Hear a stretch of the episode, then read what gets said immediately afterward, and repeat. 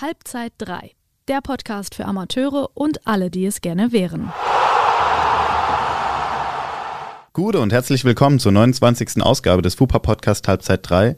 Mein Name ist Benedikt Palm und mit mir geht es heute um den schrittweisen Untergang eines großen Namens in den Fußballregionen Rhein-Nahe und Rheinhessen und vielleicht auch darüber hinaus. Es handelt sich um Hasja Bing. Seit nun geraumer Zeit läuft es ziemlich unrund am Hessenhaus. Sowohl auf als auch neben dem Platz ging es in den letzten Jahren sukzessive bergab und dann vor einigen Tagen der Paukenschlag. Hasja Bing will sich ab der kommenden Saison aus dem aktiven Herrenfußball zurückziehen. Aber wie konnte es so weit kommen? Und ist vielleicht doch noch eine positive Kehrtwende in Sicht? Unser heutiger Gast, der kann hier eventuell etwas Licht ins Dunkeln bringen. Er war langjähriger Kapitän der ersten Binger Mannschaft, verließ das Hessenhaus allerdings im letzten Sommer aufgrund persönlicher Differenzen und ist nun Spielertrainer bei der SG Hüffelsheim. Herzlich willkommen, Joshua Eaton. Ja, hallo. Ja, Joshua, ich habe es gerade angekündigt, bei der Hassia läuft es aktuell nicht so gut. Du scheinst letztes Jahr daher den richtigen Schritt gegangen zu sein, nämlich nach Hüffelsheim. Dort spielst du mit deiner Mannschaft gerade um den Aufstieg in die Verbandsliga, richtig? Ja, genau. Also im Nachhinein, wenn ich das jetzt reflektiere, ähm, habe ich schon das Gefühl, dass ich einiges richtig gemacht habe, auch mit dem Schritt. Ja, das würde ich auch sagen. Und wir kommen auch gleich zur Hassia. Ich würde dich aber gerne noch ein bisschen der Community vorstellen. Ich habe ein kleines Fragen-Quickfire an dich vorbereitet. Bist du bereit? Ja, los geht's. Wie alt bist du? 27 geworden, ganz frisch. Herzlichen Glückwunsch nachträglich. Danke. Wo bist du geboren? Äh, in Frankfurt Höchst. Und welche Staatsbürgerschaft besitzt du? Ja, das ist eine kleine Differenz dann zum Geburtsort, das, äh, ist die Schweiz, genau, ja. Was machst du hauptberuflich? Gerade absolviere ich noch mein Referendariat äh, im Studienseminar Mainz, bin also angehender Lehrer. Wann hast du mit dem Fußballspielen begonnen? Oh, das müsste, ja, da waren die Hosen noch so lang, dass man praktisch äh, mit den Schuhen hinten, mit den Stollen auf den Hosen äh, gestanden hat. Das war so mit, ja, fünf, würde ich sagen, ja. Und welche Stationen hast du durchlaufen? Das war die allererste Station. Ich komme ursprünglich aus dem Taunus, also von der anderen Ebbisch-Seite, von der anderen Rheinseite. Und äh, das war der SV Heftrich, nahe bei Itstein, in der Gegend von Itstein. Dann bin ich zur TSG Wörsdorf gewechselt. Das war damals eine gestandene Oberligamannschaft, Oberliga Hessen. Da waren damals noch Darmstadt 98 in der Oberliga, also das war wirklich eine Nummer. Und von dort aus ging es zur Eintracht über Wien Wiesbaden, ähm, das waren die Jugendstationen und aktiven Bereich dann auch Wien Wiesbaden noch. SV Wiesbaden, das war der Stadtrivalenverein, ähm, später dann über Schott Mainz, Hassia-Bingen und jetzt Hüffelsheim, also schon einige ja, Sachen erlebt, einige Stationen auch schon gehabt. Und wo hat es dir am besten gefallen? Ich muss sagen, die ersten zwei aktiven Jahren bei Hassia Bing war schon das, was mich am meisten dann auch nochmal geprägt hat, auch im aktiven Bereich, ja. Wirst du nach deiner Spielerkarriere weiterhin im Fußball tätig bleiben? Absolut, auf alle Fälle. Also ich strebe das an im Bereich der Trainertätigkeit. Äh, in welcher Form? Jetzt ist es erstmal Spielertrainer aktuell in Hüffelsheim, aber auch vielleicht mit Bildungsweg, ähm, mit der Schule noch in Kooperation. Da bin ich jetzt auch schon am Hospitieren in Wiesbaden an der Liheu-Schule. Das ist eine Talentförderung, also eine Eliteschule des Fußballs und genau das wäre halt das Schönste, den Beruf zu kombinieren mit dem Fußball, ja. Okay, das war's auch schon. Perfekt. Wir haben den Anpfiff zur ersten Halbzeit gehört und in dieser soll es um dich und deine fußballerische Biografie gehen, um deine Zeit vor der Hassia, aber auch darum, was danach passiert ist. Joshua, du hast gesagt, du hast früh mit dem Fußballspielen begonnen und hattest vor deiner Zeit in Frankfurt sogar noch zwei andere Stationen. Aber wie war das denn in deiner Jugendzeit? Wie wurdest du da angefragt seitens der Eintracht? Wie wurde man auf dich aufmerksam? Ja, das war ein Hallenturnier. Ich erinnere mich noch. Normalerweise sind eher die Turniere ähm, auf den Außenanlagen prädestiniert dafür, dass da die Sichter und Sichterinnen unterwegs sind. Das war aber damals ein Hallenturnier im Frankfurter Raum auch nicht mal so dolle besetzt. Ich war da bei TSG Wörsdorf noch, war also wie gesagt erste Mannschaft Oberliga, Jugend, äh, Unterbau, war auch ganz gut strukturiert, aber ähm, ja, sag mal, in der, in der Größenordnung vielleicht ein bisschen unter Hassia Bingen war das. Und es war ein ganz normales Turnier und da tummelten sich aber ganz viele Sichter, weil genau an diesem gleichen Tag hatte mich dann äh, jemand von der Eintracht angesprochen und parallel auch von den 05ern. Also Mainz 05 war da an dem Tag auch dort und ja, war schon seltsam, weil es jetzt keine, keine besonderen Mannschaften beteiligt waren, ja. Verrückt, wie es manchmal kommt, ne? Genau, absolut. Also damit hätte ich an dem Tag nicht gerechnet, nee, auf gar keinen Fall, ja. Bei der Eintracht hast du mit heute ziemlich bekannten Namen wie David Kinzombie und Niklas Süle zusammengespielt. War deren Profikarriere eigentlich damals schon abzusehen? Ja, also beim, beim Niki Süle war es immer so, dass wir alle gesagt haben oder die Trainer schon gesagt haben, das wird ein Nationalspieler. Also es hat damals schon in der U13 eigentlich, wo dann alle anderen Eltern haben gesagt, der spinnt oder die spinnen, wie kann man sowas sagen? Die Kinder sind ja noch so jung und die entwickeln sich noch so weiter, aber da hat man schon gesehen, dass der einfach körperlich auch und von seiner fußballerischen Qualität allen schon ja, überlegen war. Und gleiches gilt auch für Emre Can, der einen Jahrgang über uns gespielt hat. Wenn wir mal bei den Älteren ausgeholfen haben, hat man auch schon gesehen, der hatte eine unglaubliche Präsenz auf dem Platz, die man wirklich heute noch sieht, wenn er da irgendwie in die Zweikämpfe geht oder die Kommunikation, die er da auf dem Platz führt. Also das hat man damals schon in einem Alter von 13, 14 Jahren schon wahrgenommen, muss man ehrlich sagen. Ja. Und wie waren die Jungs so drauf? Eigentlich ganz normal. Wir waren alles kleine Kinder, die Spaß am Fußball hatten und ich glaube, in dem Alter hat man sich noch nicht wirklich über die Riesenkarriere Gedanken gemacht. Natürlich läuft da irgendwie im NLZ jeder rum mit dem Wunsch, ich möchte gern Profi werden, aber dass da solche Schritte folgen werden, hatten die Jungs ja auch noch nicht vor Augen. Das heißt, wir hatten alle Spaß am Fußball und mehr war es dann auch eigentlich nicht. Wie war deine Zeit in der Eintracht-Jugend eigentlich so? Was sind deine besten Erinnerungen? Eintracht Jugend, ähm, wie gesagt, im Nachhinein, wenn ich jetzt drauf blicke, ähm, auf diesen Kader, auf diesen 95er Jahrgang, das ist wirklich unfassbar, äh, was da alles bei rausgekommen ist oder welche Jungs da jetzt ganz präsent sind, ob es jetzt wirklich ein Niki Süle ist, ein Marc Oliver Kempf, Marco Meyerhöfer, David Kinzombie, Jan-Henrik Marx, jetzt dritte Liga, vorher zweite Liga. Also das ist schon irgendwie cool, dieses Gefühl zu haben, hey, ich habe mit denen mal allen zusammengespielt und wir haben uns irgendwie auf, auf Augenhöhe bewegt. Ne? Auch wenn nachher natürlich die Richtungen oder die Wege ja anders eingeschlagen wurden von den Jungs. Das Tollste war aber eigentlich immer, waren diese Turniere. Ne? Also da U13, wir hatten Auslandturniere in Mailand, da haben wir gegen AC Florenz gespielt, im Halbfinale gegen Inter Mailand, die hatten wir damals 3-1 vom Platz geschossen. Das war so, also unglaubliche Gefühle, ne, gegen solche, gegen solche Mannschaften zu spielen. Also alles, äh, alles in allem diese internationalen Turniere, diese Vergleiche, das war schon immer was ganz Besonderes. Du konntest dich auch bei einer Talentsichtung aller Auslandsschweizer für die U-Nationalmannschaft der Eidgenossen empfehlen. Wie wurden die überhaupt auf dich aufmerksam? Ja, das äh, war eine ganz spannende Geschichte. Also ich habe hier immer die Hessen-Auswahl-Lehrgänge äh, durchlaufen und irgendwann äh, war dann eigentlich mal so der Step erreicht, dass man gesagt hat, hey, es geht ja eigentlich nicht weiter für dich, du hast keine deutsche Staatsbürgerschaft, also entweder müsstest du dir das überlegen oder wir nehmen als Verband eben mit dem Schweizer Verband Kontakt auf und sagen mal, dass wir hier jemanden haben, der vielleicht in Frage kommt. Und so kam das dann eigentlich zustande.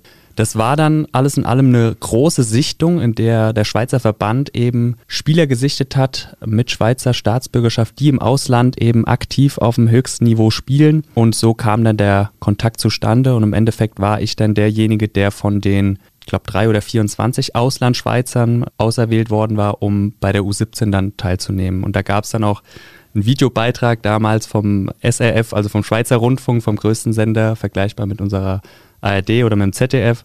Und das war schon, war, war schon ein tolles Erlebnis, ja. Glaube ich. Also das spiegelt ja auf jeden Fall auch deine fußballerische Fähigkeit wieder. Und es muss ja auch eine wahnsinnige Erfahrung gewesen sein. Wie war denn deine Zeit dort? Ja, das war, war wirklich toll.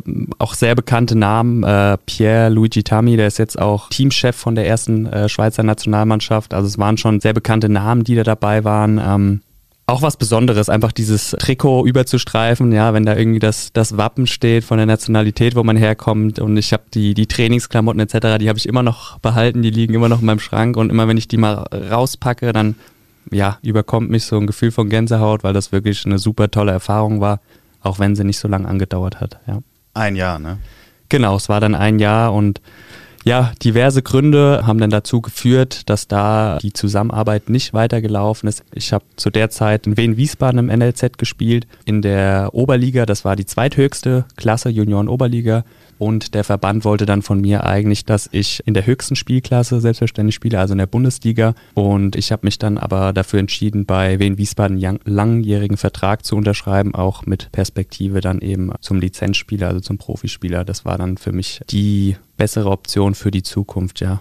Also du sprichst deine Zeit bei Wien Wiesbaden ja gerade an. Du bist dorthin gewechselt, nachdem du wie lange bei der Eintracht gespielt hast? Ich war drei Jahre bei der Eintracht, genau, und bin dann von der Eintracht eben nach Wien Wiesbaden. Ja, aufgrund der Schulsituation auch. Davor waren es halt vier bis fünf Einheiten äh, in der Woche mit Pendelei nach Frankfurt. Und genau, in Wien Wiesbaden konnte ich dann auch selbstständig mit Bus und Bahn, beziehungsweise hatten wir auch so einen Abholservice, wie es das heute auch gibt, Abhol- und Bringservice, ne? Also äh, nicht mehr Mama oder Papa Taxi dann, ähm, die einen dann auch von zu Hause abgeholt haben. Das war einfach auch von der Infrastruktur und von der Lokalität her gut angelegen. Und du sagst es, du hast einen Vertrag unterschrieben mit langfristiger Perspektive, erste Mannschaft. Und du hast auch den Sprung ins Profiteam geschafft, aber nachhaltig konntest du dich nicht durchsetzen. Woran lag das?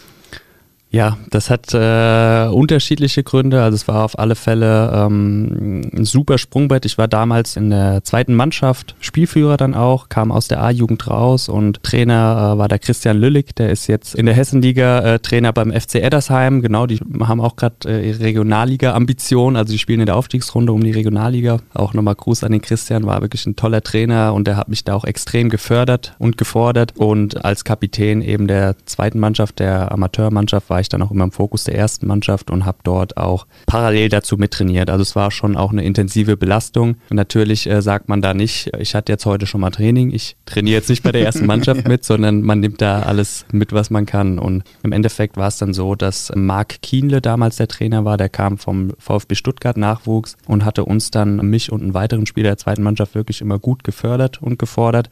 Dann kam es zu einem Trainerwechsel. Sven Demand kam, ja, alte Schule, sage ich mal in Anführungszeichen. Und dann war es auch mit den Chancen für uns zwei aus der zweiten Mannschaft äh, wurde es dann immer weniger, ja. Und eigentlich dann ohne wirkliche Kommunikation, ohne wirklichen Austausch wurden wir dann nicht mehr beachtet. Am Ende der Saison wurde die zweite Mannschaft aufgelöst. Das war genau dieses Jahr, in dem die DFL, glaube ich, gesagt hat, ihr müsst verpflichten, keine zweiten Mannschaften mehr führen. Und dann war es, ja, standen wir da als jung, gut ausgebildete Spieler ohne Lizenzspielervertrag, ohne also Vertragsangebot dann und ähm, auf der Suche nach einem neuen Verein, ja. Aber lagen dir dann irgendwelche Angebote von anderen Vereinen vor? Ich meine, du warst Kapitän in der zweiten Mannschaft als so ein junger Spieler, das ist ja schon dann irgendwie dann auch sehr beachtlich. Genau, absolut. Also es waren äh, Angebote aus der Regionalliga, die da vorlagen, aber perspektivisch so, dass es, dass es Regionalligamannschaften waren, die nicht das Vollzeit gemacht haben. Und dann habe ich mir in dem gleichen Augenblick gedacht, okay, wenn du das nicht Vollzeit machst, dann machst du lieber was, wo du noch ein bisschen weniger Aufwand machst und fährst parallel dann die Ausbildung oder das Studium. Ne? Also dass beides miteinander vereinbar sein kann. Und dann war das im Endeffekt in der Hessenliga beim SV Wiesbaden, dem Stadtrivalenverein von Wien Wiesbaden, ähm, war das möglich, ja als du von dem Aus der zweiten Mannschaft gehört hast und eigentlich konkurrent dazu auch deinem Aus in der ersten Mannschaft, wie hat sich das angefühlt und warst du deinem Profitraum danach jemals nochmal so nah? Ähm, ja, das war schon eine sehr bittere Erfahrung, weil genau dieser Übergang aus der U19 in den aktiven Bereich, also es ist genauso dieses Alter, in dem dann, sage ich mal, heute dann auch die Talente diesen Sprung schaffen. Später ist es eher unwahrscheinlich. Noch früher ähm, sieht man jetzt, so, es entwickelt sich immer weiter nach vorne. Das war damals aber noch nicht so stark. Ja, da war man dann vielleicht mit 19, 20 so ein Kandidat. Und dann habe ich schon gewusst, okay, jetzt wird's äh, vielleicht nach hinten raus wirklich eng und vielleicht über irgendwie eine super tolle Saison. Ich meine, wenn man in der Oberliga eine tolle Saison spielt, macht man auch nochmal auf sich aufmerksam. Aber die Wahrscheinlichkeit, die schrumpft natürlich, ja.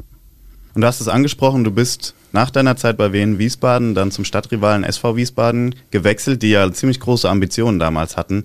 Warum hat es da nicht geklappt?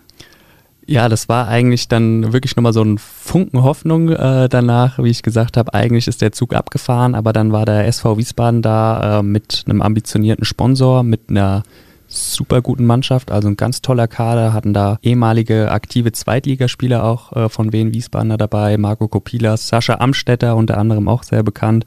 Und Problem war einfach, dass im Winter der Sponsor ja rechtlich verfolgt wurde. Der hatte eine Firma, die, ähm, ja, muss man sich vorstellen, wie Sky bestimmte Fernsehrechte eingekauft hatte und da gab es dann Probleme und dann wurden die Konten eingefroren und dann war im Winter schon klar, das schaffen wir irgendwie bis zum Sommer, aber da, darüber hinaus nicht. Und dann war wieder schon für mich so klar, okay, puh, jetzt musst du dir wieder was Neues suchen. Ne? Dann war ich 19 Jahre alt, 20 Jahre alt und jedes Jahr irgendwie eine neue Hiobsbotschaft. Genau. Und so kam dann im Endeffekt das zustande, dass ich wieder äh, ohne Verein da stand und ja auf der Suche war. Ja, hört sich auf jeden Fall dubios an. Ja. Aber du bist, also du hast einen neuen Verein gefunden, bist im Anschluss auf die Schott gewechselt nach Mainz und mit denen im ersten Jahr sogar aufgestiegen in die Regionalliga. Aber danach ging es wieder so ein bisschen bergab. Erzähl mal. Genau, also das war äh, eigentlich eine fantastische Saison. Der Sascha Med ganz neu als Trainer, der ja jetzt ähm, leider dann aufhört, hat da auch wirklich tolle Arbeit geleistet bei Schott Mainz, hat den Verein geprägt, hat da auch wirklich eine Handschrift reingebracht. Und das hat von Anfang an, hat das super geklappt. Diese Handschrift, die konnten wir als Mannschaft äh, sofort im Spiel umsetzen. Und hätte da vorher einer einen Pfennig draufgesetzt vor der Saison, hätten alle mit, mit dem Kopf geschüttelt. Wir waren eine ganz junge Mannschaft. Und dann hat sich eins zum anderen ergeben und wir hatten irgendwann so einen Lauf. Also wir haben da alles weggeputzt. Wir, wir haben auch nicht wirklich darüber nachgedacht, muss man auch sagen. Ja. Das war cool, weil wir haben einfach gespielt, gespielt, gespielt, gespielt, gewonnen, gewonnen, gewonnen. Und plötzlich irgendwann stehst du da und merkst, uh, das könnte ja vielleicht zum Aufstieg reichen. Für den Verein war das dann auch erstmal so äh, ganz spannend, weil man muss ja die Unterlagen einreichen und dann war das Problem, wir haben ja kein richtiges Stadion. Das wurde ja dann die Bezirkssportanlage in Mombach, die umgebaut wurde. Also das war schon heftig, weil das einfach so schnell ging und wir waren dann alle dankbar, dass der Verein das aber auch umgesetzt hat und dass wir dann im Folgejahr dieses Regionalliga-Jahr mitnehmen konnten. Das war wirklich für den Verein eine ganz besondere Erfahrung und auch für viele Spieler, ja. Aber in der Regionalliga lief es dann nicht ganz so gut, oder?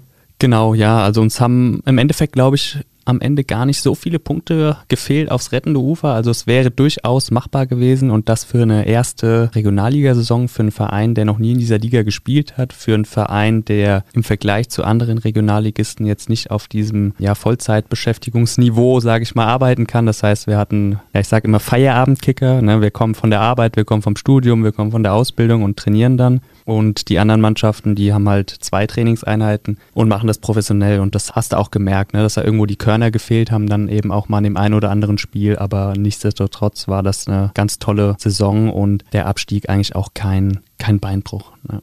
Okay. Aber ich meine, es war ja schon ein kleiner Rückschlag und mit diesem dann quasi der dritte Rückschlag eigentlich in Folge. Ich meine, Wien Wiesbaden, dann SV Wiesbaden, dann Schott Mainz. Hast du dann irgendwann gemerkt, dass Fußball nicht mehr die oberste Priorität in deinem Leben sein sollte? Ja, ich glaube, du sprichst dann einen guten Zeitpunkt an. Das war schon nach diesem Regionalliga-Abstieg. Ich bin zur gleichen Zeit dann auch umgezogen nach Bingen zu meiner Freundin, die ich im Studium kennengelernt habe. Und das hat einfach super gepasst. Und da hat man sich dann schon die eine oder andere Gedanken gemacht, ähm, Studium voll im Gange und ja, nebenher hat man eben auch noch andere Ideen und Pläne und dann war für mich so das Motto, okay, du versuchst jetzt immer im höchstmöglichen Niveau zu spielen, was geht, Spaß zu haben, aber irgendwie gleichzeitig eben auch dein Studium weiterzubringen. Also das Studium hatte da schon die höhere Priorität. Ne? Also wenn ich drei, vier Seminare noch zu besuchen hatte, dann war das so. Dann wurde dafür auch mal ein Training ausfallen gelassen. Und das, doch, das war schon eine Prioritätenverschiebung dann mit dem Wechsel zu Hassia Bing. Genau, du sprichst es an. Also der Wechsel zu Hassia Bing. Oberliga ging dann anscheinend nebenbei noch so. Aber über Hassia Bing wollen wir natürlich gleich in der zweiten Halbzeit reden. Ich kann auf jeden Fall so viel vorwegnehmen. Nach drei Jahren hast du dem Hessenhaus den Rücken gekehrt. Das war im vergangenen Sommer, bist dann zur SG Hüffelsheim gewechselt und spielst jetzt in deinem ersten Jahr mit Hüffelsheim in der Aufstiegsrunde. Ja, auf jeden das? Fall. Da kommen, kommen schon wieder diese Gefühle von der Schottzeit hoch. Also es ist, ist schon immer was Besonderes. Da sind ja auf jeden Fall einige Parallelen zu erkennen. Ihr habt auch eine relativ junge Truppe. Macht das den Erfolg bei euch aktuell aus? Ja, ich glaube, wir haben eine besondere Mischung in der Mannschaft. Eine junge Truppe, du sagst es, und auch ein paar erfahrene Spieler äh, mittleren Alters. Da würde ich mich jetzt mal einordnen mit 27 mittlerweile und dann auch zwei, drei in Anführungszeichen ältere Spieler mit Anfang 30. Und es ist genau diese Mischung, die es eigentlich jetzt aktuell ausmacht und auch das erinnert mich so ein bisschen an die, an die Schott. Ja, wir hatten da viele junge Spieler. Damals war ich dann mit, mit 23 dann auch schon so mittleres Alter in so einer ganz jungen Mannschaft. Und dann hatten wir ein paar ältere Spieler wie ein Baljak etc., ähm, ein Nenad Simic, die dann auch in dieses ältere Cluster eher reinfallen. Und auch da, also es sind sehr viele Parallelen und das macht auf jeden Fall was aus, ja. Ja, und perspektivisch dürfte da ja noch einiges gehen, oder? Also die Jungs haben doch bestimmt einiges an Potenzial. Genau, das ist ja eigentlich das, das Tolle oder das, das Spannende an der Aufgabe. Einerseits ist es für uns als erfahrene ältere Spieler ja schön zu sehen, wie die, wie die Jungen mitziehen, also welchen Elan die mitbringen. Und das steigert uns in der Motivation selbst auch nochmal als ältere, erfahrene Spieler. Und das ist schon schön zu sehen und ich glaube, dass sich da auch dann noch viel äh, daraus entwickeln kann, ja, wohin die Reise genau geht. Also wir haben überhaupt gar keinen Druck. Das ist halt toll. Wir können als ältere, erfahrene Spieler so ein bisschen den, den Druck auf unseren Schultern lasten lassen. Die Jungen äh, brauchen sich da keine Gedanken zu machen und genau das macht es im Endeffekt aus. Und ich bin, bin gespannt, was jetzt die Aufstiegsrunde bringt und darüber hinaus auch die nächsten Jahre. Also es ist, ja, es ist viel Potenzial da. Schafft ihr den Aufstieg? Ich glaube, der erste Platz wird relativ äh, schwierig, weil der abgeschlagen ist. Die, die Regelung, die Punkteregelung, äh, ja, war ein bisschen doof mit den, mit den Punkten, mit den Aufstiegsrunde. Wir sind da Tabellenführer geworden und haben echt die meisten Punkte gesammelt, bestes Torverhältnis und gehen dann trotzdem mit weniger Punkten als eine andere Mannschaft mit hoch. Deshalb erster Platz abgeschlagen. Ich denke, zweiter Platz für die Relegation ist auf jeden Fall drin und da werden wir alles, alles dafür tun, ja. Sehr gut.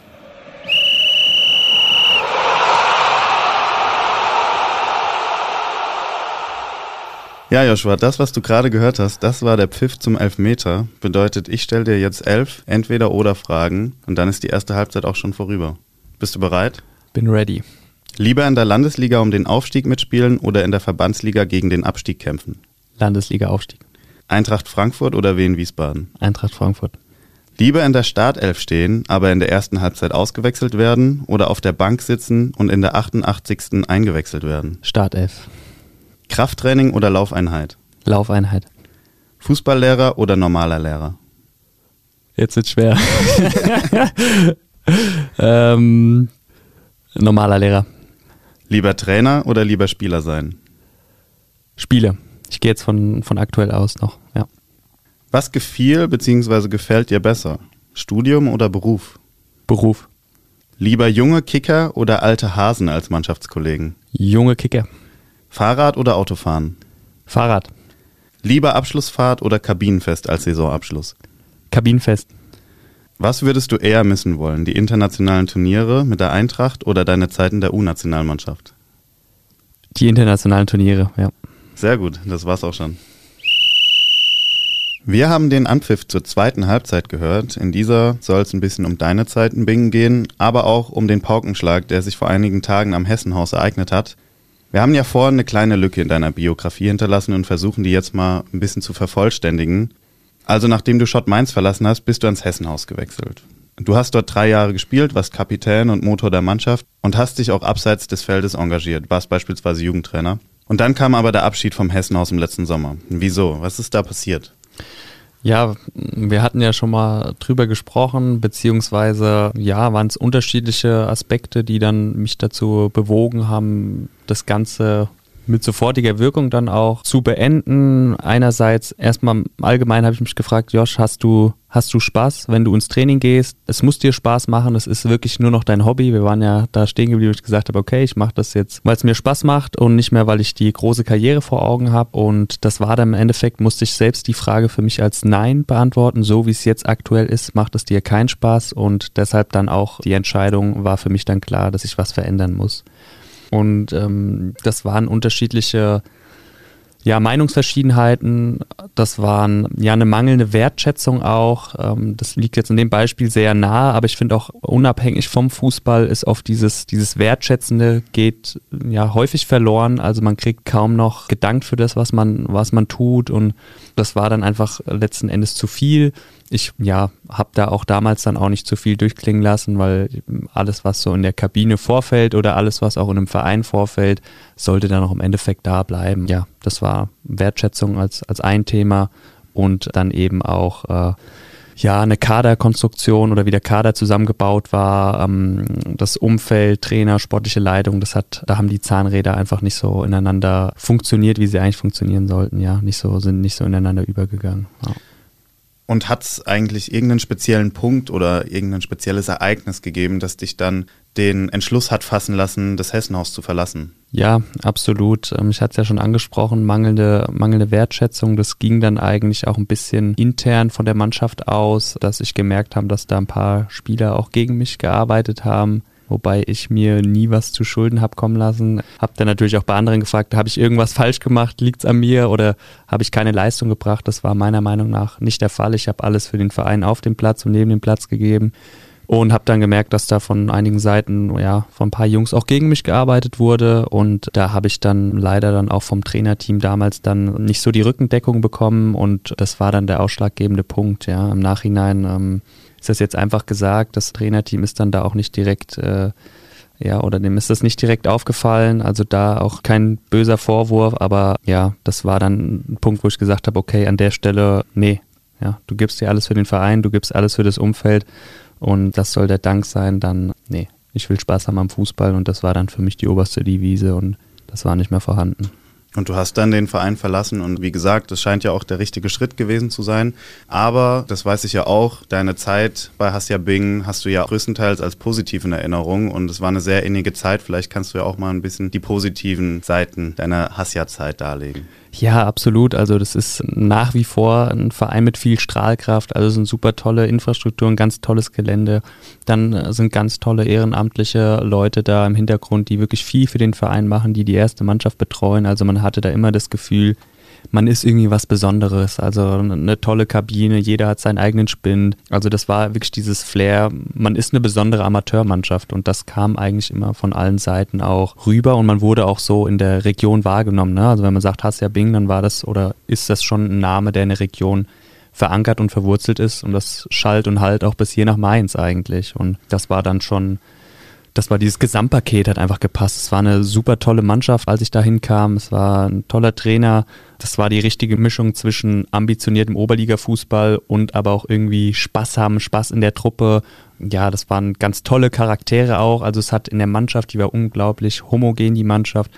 Ältere Spieler, jüngere Spieler, lustige Spieler, also wirklich alles dabei gehabt, wie man sich so vorstellt. Und es hat einfach einen Riesenspaß gemacht. Und der Zusammenhalt auch außerhalb des Platzes war einfach da die Rückendeckung so ein bisschen auch in der, in der Stadt. Also wir waren auch in der Stadt so ein bisschen akzeptiert, ne, als, ja, das ist eine tolle Mannschaft, die stellt uns gut nach außen dar und ähm, das hat einfach unglaublich viel Spaß gemacht, die Zeit. Und alle wurden mitgenommen, ne? wenn dann die Freundin da war, dann war die auch mit dabei und es war so ein richtiges Wir-Gefühl, so ein richtiges Familiengefühl. Das war schon was Besonderes. Umso erschreckender war ja dann die Meldung, die uns am 12.04. erreichte. Hassia Bing zieht seine Oberligamannschaft zurück. Als du das gehört hast, was ging dir da als erstes durch den Kopf? Ja, ich war, äh, hatte gerade Training vorher gehabt in Hüffelsheim, bin nach Hause gefahren, war im Auto also unterwegs und plötzlich ploppte die Nachricht bei mir auf dem Handy auf und ich bin erstmal rechts rangefahren und habe erstmal kurz schlucken müssen. Äh, mir wurde dann die Nachricht zugesendet und das war schon war schon ein ganz bitterer Schlag. Also man hat in den letzten Monaten gemerkt, dass es in eine falsche Richtung läuft, sowohl sportlich als auch, dass einige Entscheidungen vielleicht ähm, anders hätten äh, getroffen werden können als Gesamtverein. Da würde ich jetzt niemanden alleine in Verantwortung ziehen, sondern das äh, geschieht auch irgendwo als Gesamtverein. Aber dass es dann zu so einem, zu so einem Super-GAU, zu so einem Knall kommt, das hätte ich mir nicht in meinen Träumen irgendwie denken können, ja. Und deine Aussagen, die du vorhin getätigt hast, die decken sich ja auch ein bisschen mit denen von Präsident Oliver Wimmers, der ebenfalls von mangelnder Rückendeckung oder auch Wertschätzung spricht, nimmt dabei aber nicht nur Vereinsinterne, sondern auch die Stadt und die Fans in die Pflicht, seitens derer es insbesondere nach dem Corona-Loch an Unterstützung mangelte. Du persönlich hattest ja auch schon einige negative Entwicklungen wahrgenommen, weshalb du den Entschluss gefasst hast, letztendlich zu wechseln. Aber hast du ein solches Ausmaß angenommen? Also dass es wirklich so schlecht um den Verein steht? War dir das bewusst? Nee, also zu dem Zeitpunkt nicht. Ich habe gemerkt, dass es in manchen Bereichen eben, ja, kadertechnisch, sportlich, ähm, drumherum, dass es ein bisschen in eine falsche Richtung läuft. Aber dass es zu so einer, ja, zu so einem Supergau kommt, absolut, das hätte ich mir nicht äh, denken können damals. Du hast aber ein paar wichtige Dinge angesprochen, auch mit seitens Wertschätzung. Ich hatte immer ein super oder habe ein super Verhältnis auch ähm, zum Präsidenten, zum Olli und kann seine Entscheidung da irgendwo auch nachvollziehen. Und er spricht die ganzen ja, unterschiedlichen Ebenen an, ob es Wertschätzung ist, der Spieler auch heutzutage, ne, äh, ich sag mal im ambitionierten Amateurbereich wird natürlich auch schon was an Geld verdient und der Verein hat immer so viel für die Spieler gemacht, hat die Spieler unterstützt. Ne? Wir waren nach, nach Heimspielen, waren wir abends zum Essen eingeladen als ganze Mannschaft, alle zwei, drei Wochen hier auf einem Event, dort auf einem Event. Also es war super viel, was gemacht wurde und häufig kommt da halt wenig zurück, auch von den Jungs und da kann ich das schon nachvollziehen, dass das einen auch verärgert. Ne? Vieles wird für selbstverständlich genommen, obwohl das eigentlich was Besonderes ist und da fehlt auch schon Wertschätzung Seiten der Jungs, aber auch ja weitere Ebenen. Das zieht sich wie so ein Rattenschwanz dann durch und im Endeffekt ist dann der Präsident derjenige, der da eben auch für die Finanzen verantwortlich ist, derjenige, der das entscheidet und da kann ich ihn absolut auch nachvollziehen mit allen Beweggründen, die jetzt dann eben auch aufgedeckt wurden. Er spricht ja auch die mangelnde Fanunterstützung an. War dieses schwindende Interesse zu deiner Zeit auch schon irgendwie absehbar oder zu erkennen? Ähm, nee, das hat sich dann, das entwickelt sich auch, sage ich mal. Das ist auch so ein Prozess. Also man, man spielt sich da ein, sage ich mal. Ja, dann kommt ein schlechtes Heimspiel und wieder ein schlechtes Heimspiel und dann steht man irgendwann unten in der Tabelle und dann hat man ein schlechtes Auswärtsspiel und dann verlieren die Leute immer mehr das Interesse. Das ist ja irgendwie normal. Ne? Wenn es gut läuft, dann kommt jeder, will mal sehen, oh, was ist denn da los? Bei uns in Hüffelsheim teilweise 200, 300 Zuschauer. Die schauen sich das an, weil es ist interessant. Aber sobald es natürlich mal schlecht läuft und der Fußball nicht so ansehnlich ist, das ist häufig auch in der Oberliga leider der Fall und dann bleiben die Fans aus, ja.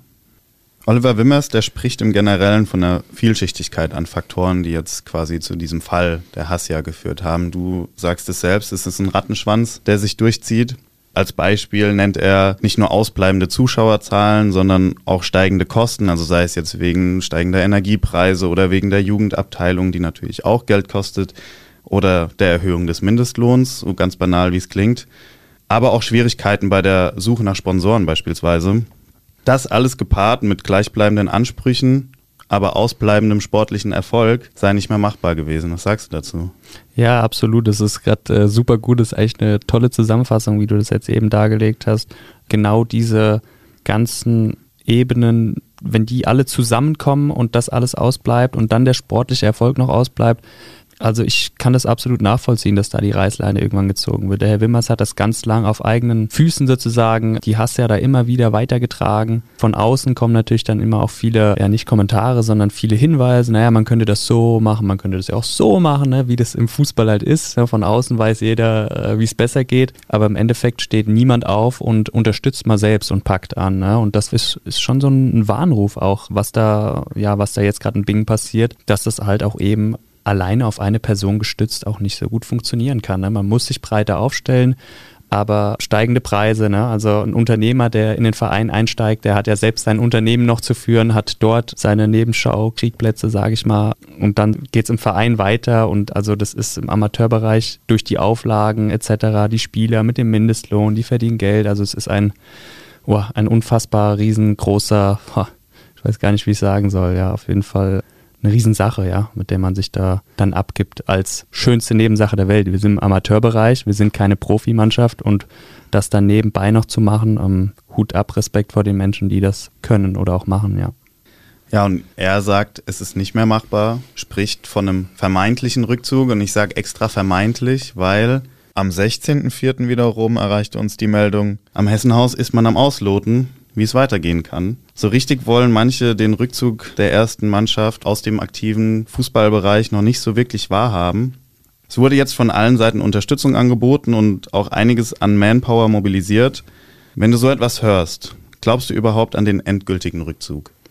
Nee, glaube ich noch nicht. Vor allem, weil es für mich auch immer noch ein bisschen unvorstellbar ist. Nochmal, der Verein hat so eine, so eine große Strahlkraft auch in der Region, hat eine super Infrastruktur. Also ich kann mir das überhaupt gar nicht vorstellen. Natürlich benötigt es jetzt, was du sagst, diese, diese Manpower. Am besten dann eben auch auf viele Schultern verteilt, dass das möglich ist. Aber das ist, ist halt auch kein attraktives Geschäft. Ne? Herr Wimmers spricht das auch an. Wenig Zuschauer, kaum Einnahmen, viele Vorlagen vom Verband. Also es ist unfassbar schwierig. Ich glaube ähm, oder ich hoffe, ich drücke die Daumen, dass sich jemand findet, dass man dieses Konstrukt auf jeden Fall aufrechterhalten kann, auch im Sinne der Jugend. Ne? Es wurde ja dann auch darüber gesprochen, die Jugend könnte man Jugendarbeit weitermachen, aber die Jungs brauchen eine Perspektive. Ne? Die brauchen ja irgendwie was, wo sie aufsehen, wo sie wissen, hey, da kann ich mal hinkommen, da will ich hinkommen. Deshalb muss unbedingt diese erste Mannschaft in welcher Form auch immer weiter bestehen, ja, im Sinne der Jugend und auch im Sinne dieses tollen Vereins, ja. Und man möchte die Jugendabteilung ja nicht nur weiterführen, sondern ja auch den Fokus mehr auf die Jugend ausrichten. Man äh, im Winter eigentlich eine komplette Neuausrichtung vorgenommen, will mehr Jugendspieler einbinden, will mehr Spieler aus der Region einbinden. Aber speziell auf die Jugendspieler bezogen, wenn jetzt der Abstieg dann droht, der ja, falls die Hassia sportlich noch erhalten bleibt, ja, aber natürlich eintreten würde, spielst du nächstes Jahr Verbandsliga, die Spieler wechseln, du kannst ja keinen kompletten Neuaufbau nur mit Jugendspielern gestalten. Das ist ja nicht möglich. Du kannst nicht in der Verbandsliga nur mit mhm. Jugendspielern bestehen. Was ist da denn dann nötig? Absolut. Also das wird nicht ausreichen, da auch die aktuelle A-Jugend ja auch eher um den Abstieg in der Verbandsliga spielt und der Unterschied zum Herrenbereich, zum aktiven Bereich einfach nochmal ein großer ist. Ja, du sprichst es an, man müsste irgendwie schauen, wo, wo kriegt man eigentlich Material her, wo kriegt man Spieler her. Und das ist gar nicht so einfach einfach in der Region. Ja, wir haben Wald Algesheim als super gut geführten Oberligaverein. Wir haben die Eintracht aus Kreuznach, äh, die, sage ich mal, stetig Verbandsliga spielt, die auch ihren Kader zusammenhält. Wir haben uns jetzt als Hüffelsheim, die da irgendwie auch ganz gut mitmischen und ähm, auch irgendwie im Fokus stehen. Das heißt, es gibt kaum noch Spielermaterial. Ja, man müsste eigentlich darauf hoffen, dass aus dem aktuellen Kader ein paar Jungs bleiben. Aber auch da, ähm, Kaderplanung wird es schwierig, ja. Es sind wenig Jungs aus der Region und das wird ein brutal schweres Unterfangen, dass da überhaupt welche aus der aktuellen Mannschaft bleiben. Da zeigt sich dann auch, wer vielleicht im Sinne des Vereins gespielt hat, wem der Verein ja, am Herzen liegt.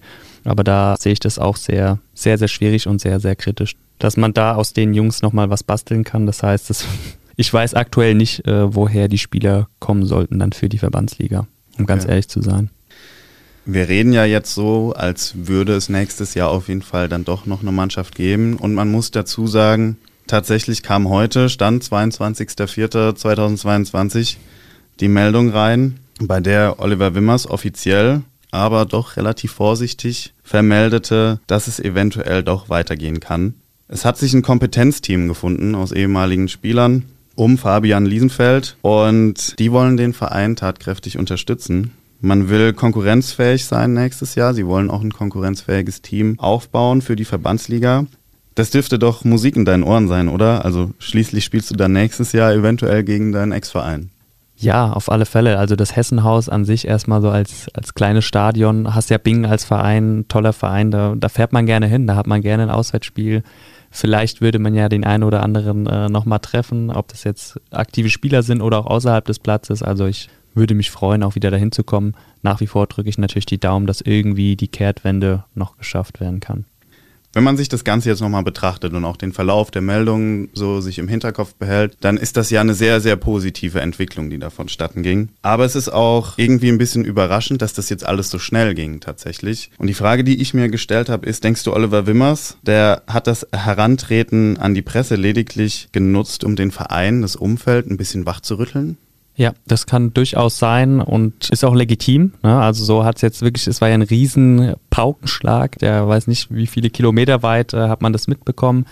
Ähm, durchaus legitim und auch richtig da von allen Seiten auch nochmal wach zu rütteln. Ne? Das äh, liest ja dann schon der ein oder andere, der auch dann vielleicht mal nicht ins Stadion gekommen ist, kennt da neue Hintergründe. Ich glaube, dass das schon die richtige Art und Weise war und dass das einige auch wachgerüttelt hat und wie du sagst, vielleicht auch jetzt den einen oder anderen auch nochmal mobilisieren kann, hey, wir müssen da eigentlich was tun, weil das ist so ein toller Verein mit dem Experten-Trio oder was du angesprochen hattest, Fabian Liesenfeld und Co. Super, ja, das sind alles bekannte Jungs auch aus der Region, die haben Fußball-Sachverstand und ich hoffe und drücke da, wie gesagt, nochmal die Daumen, ähm, dass da irgendwie die Kehrtwende geschafft werden kann. Es ist auf jeden Fall einiges an Dynamik drin im Hessenhaus aktuell und mal schauen, was sich da in den nächsten Tagen und Wochen noch tun wird.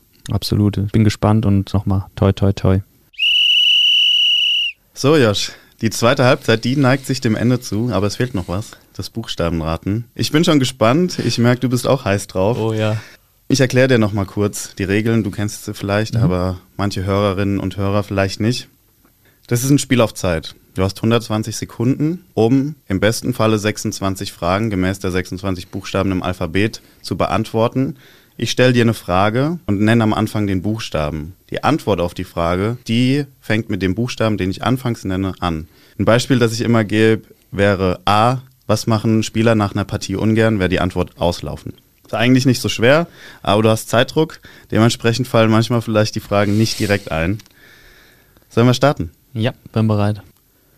A. Scorerpunkte setzen sich aus erzielten Toren und was noch zusammen? Assists. Richtig. B. Senzt man einen Gegenspieler auf brutale Weise um, so bezeichnet man dies als? Blutgrätsche. Richtig. C. Ein nach wie vor beliebtes Fußball-Managerspiel. Comunio. Richtig. D. Welchem Hobby geht Schiedsrichter Dennis Eitekin in seiner Freizeit nach? Weiter. E. Diese Personen begleiten die Spieler Hand in Hand auf das Spielfeld. Einlaufkids. Richtig. F. Durch diese Beleuchtung ist es möglich, am Abend oder in der Nacht Fußball zu spielen. Flutlicht. Richtig. G. Der Schiedsrichter, die Linienrichter und der vierte offizielle Gespann. Richtig. H. Stadien, die für ihre hitzige und emotionale Stimmung bekannt sind, bezeichnet man auch als Weiter. I. Eine Form der Befragung, bei der die Spieler den Reportern Rede und Antwort stehen müssen. Interview. Richtig. J. Bei seinem Torjubel simulierte Edinson Cavani immer die Pose eines ähm, Jägers. Richtig. K. So wird das Nachwuchsleistungszentrum von Schalke 04 genannt. Weiter. L. So bezeichnet man einen Club aus der gleichen Stadt oder Region. Weiter. M. Auf diesem Sender gibt es alle Drittligaspiele zu sehen. Äh, MDR? Falsch. N. Das schmiert sich Max Kruse morgens am liebsten aufs Brötchen. Nutella. Richtig. O. In dieser Liga spielt Tassia Bingen aktuell noch. Oberliga, Richtig. Saarland. P. Frisst Geldmünzen und steht im sonntäglichen Doppelpass auf dem Tisch. Phrasenschwein. Ja. Q. Spieler, die sich mit dem Coronavirus infiziert haben, müssen sich wohin In begeben? die Quarantäne. Richtig. R. Er machte Deutschland durch seinen geschichtsträchtigen Treffer 1954 zum Weltmeister. Weiter, next. S. Diese Musikrichtung läuft in den meisten Kabinen rauf und runter. Weiter. T. Das Maskottchen des ersten FC Kaiserslautern ist ein? Teufel. Ja. U. Synonym für den Schiedsrichter.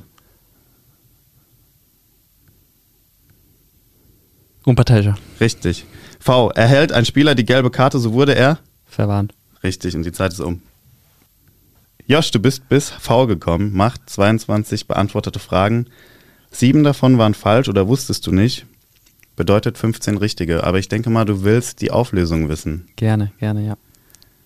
Okay, beginnen wir bei D. Welchem Hobby geht Schiedsrichter Dennis Eitekin in seiner Freizeit nach? Komme ich immer noch nicht drauf. DJing, der ist DJ. Ach, stimmt. Jetzt. Oh, Mist. Ja, okay. H. Stadien, die für ihre hitzige und emotionale Stimmung bekannt sind, bezeichnet man auch als Stehe ich gerade auf dem Schlauch. H, waren wir? H, ja. Hexenkessel. Ach, Mist. Ja, ja. Okay, gut. K. So wird das Nachwuchsleistungszentrum von Schalke 04 genannt. Da war ich, da war ich tatsächlich noch nicht gewesen. Nee. Knappenschmiede. Knappenschmiede. Ach, ja. Aber hat man schon ja, gehört, Ja, oder? ja, genau, hat man gehört. Aber normaler, man erinnert sich immer gut an die NLZs, in denen man dann auch selbst mal Ja. Freundschaftsspiele hatte. Aber ja, Knappenschmiede, absolut. L. So bezeichnet man einen Club aus der gleichen Stadt oder Region. Ich dachte erst an Rivale, aber das wäre ja bei R gewesen. Den, das, da hatte ich nämlich gehangen. Da fehlt das Lokal davor. Ah, Lokalrivale. Okay, ich, ich war nämlich als bei, dann dachte ich, Rivale ist es doch, aber wir sind nicht bei Ja. R. okay, jo. Macht Sinn. Ähm, nach Lokalrivale oder nach L kam dann das M, wusstest du auch nicht. Auf diesem Sender gibt es alle Drittligaspiele zu sehen. Weiß ich nach wie vor nicht. Magenta. Magenta. Ach, stimmt, Ah. von der Telekom, ne? Genau. Genau. Ja, ich Ah, meine, wenn man, rosane nicht, Emblem. wenn man jetzt nicht Ja. unbedingt FCK-Fan ist wie ich, dann weiß man genau, das vielleicht nee, nicht unbedingt. genau. Also dritte Liga gucke ich dann eher weniger, um ehrlich zu sein, ja. Er. Er machte Deutschland durch seinen geschichtsträchtigen Treffer 1954 zum Weltmeister. Peinlich, jetzt musst du mir wirklich helfen. Rahn. Ja, stimmt, okay. Helmut Rahn. Mhm. S. Da habe ich gedacht, das weißt du. Diese Musikrichtung läuft in den meisten Kabinen rauf und runter. Mit S, Schlager. Schlager. Ja, ja. Es kommt drauf an, glaube ich, bei welchem Verein man spielt und äh, wie so das Mannschaftsgefüge ist. Ja, Das absolut. Stimmt. Ja, ansonsten Ähm, Hip-Hop. Genau, es läuft viel dieses Hip-Hop, es läuft viel so der aktuelle Rap, deswegen bin ich Ja. da direkt so, hey, es muss doch was in die Richtung sein, aber du hast recht, je nach, je nach Jahreszeit oder je nach Stimmlage ähm, läuft dann auch mal der Schlager, absolut. Auf jeden Fall. Ich glaube auch, Mein Fauxpas. vielleicht hast du auch einfach immer zu hoch gespielt. Nee, ich glaube, das ist, ich glaube, Liga unabhängig von der Höhe her. Ich glaube, dass das tatsächlich auch in allen Kabinen läuft. Ja. Joshua, du hast 15 richtige.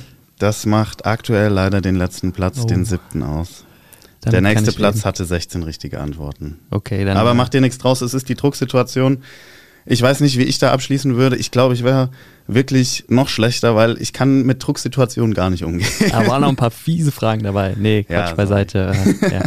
Ich, äh, fürs nächste Mal übe ich ein bisschen mehr. Ja, belese Ja, ich mich genau. mal ein bisschen oder gucke, äh, Das nächste wer Mal wird lass ich dir die Millionär oder wie auch immer. Genau.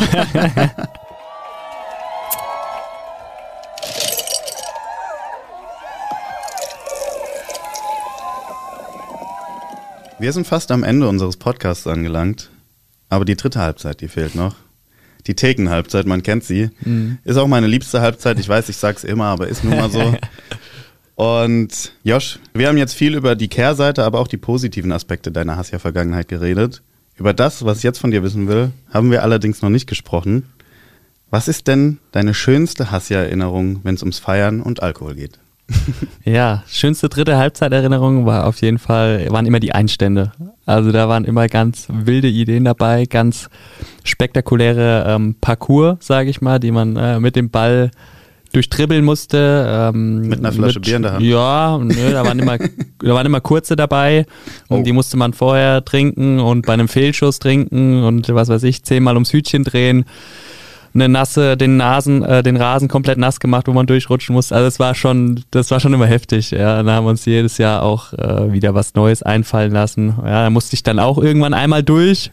Und ich habe mich dabei, bin ich ehrlich, immer so ein bisschen aus der Organisation herausgehalten, weil da waren schon fiese Sachen dabei, da will ich äh, nicht drauf kommen, sage ich mal. Und aber im Endeffekt waren das immer so die, die lustigsten Sachen, ja. Aber das ist richtig kreativ, das habe ich ja noch nie gehört. Ja, das waren dann wirklich Wettkämpfe, wo, dann die, die neuen Spieler gegeneinander antreten mussten und ja, also spektakulär auch zum, zum Zuschauen, was auch zum Wegwerfen und also das habe ich auch bei keinem anderen Verein so extrem erlebt mit dem Einstand. Ja, ja sehr schön. Äh, hört sich auf jeden Fall spaßig an.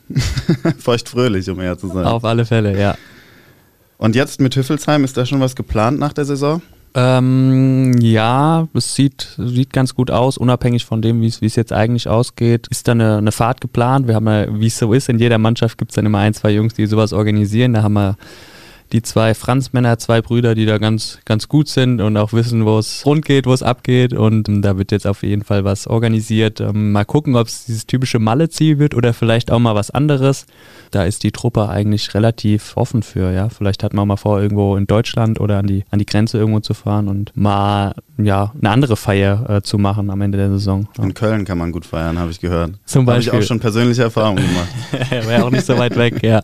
Du kannst ja im Generellen auf eine recht lange Karriere als Fußballer zurückblicken mittlerweile und ich meine, steht dir auch noch ein bisschen was bevor. Was war denn die Abschlussfahrt, an die du dich am liebsten zurückerinnerst? Tatsächlich war das ähm, ja gar keine so typische Abschlussfahrt, wie man sie eigentlich kennt, sage ich mal, ne? also mit Malle und Ballermann, sondern das war beim SV Wiesbaden war das sogar dann noch. Und zwar haben wir da, man kann sagen, eine Art Mini-Turnier gespielt und ähm, mit einem Hotelaufenthalt, das war so ein Wochenendturnier, sogar relativ ambitioniert, auch mit anderen Oberligisten. Und da hat der Verein dann halt die finanziellen Mittel zur Verfügung gestellt, dass wir ein Hotel hatten. Und da konnten wir es uns ja rundum gut gehen lassen und parallel dann eigentlich auch noch mal richtig geil Fußball spielen und das war, ja, war mal was ganz anderes, kannte ich so gar nicht und eigentlich ein ganz cooler Modus, um dann die Saison auch zu beenden.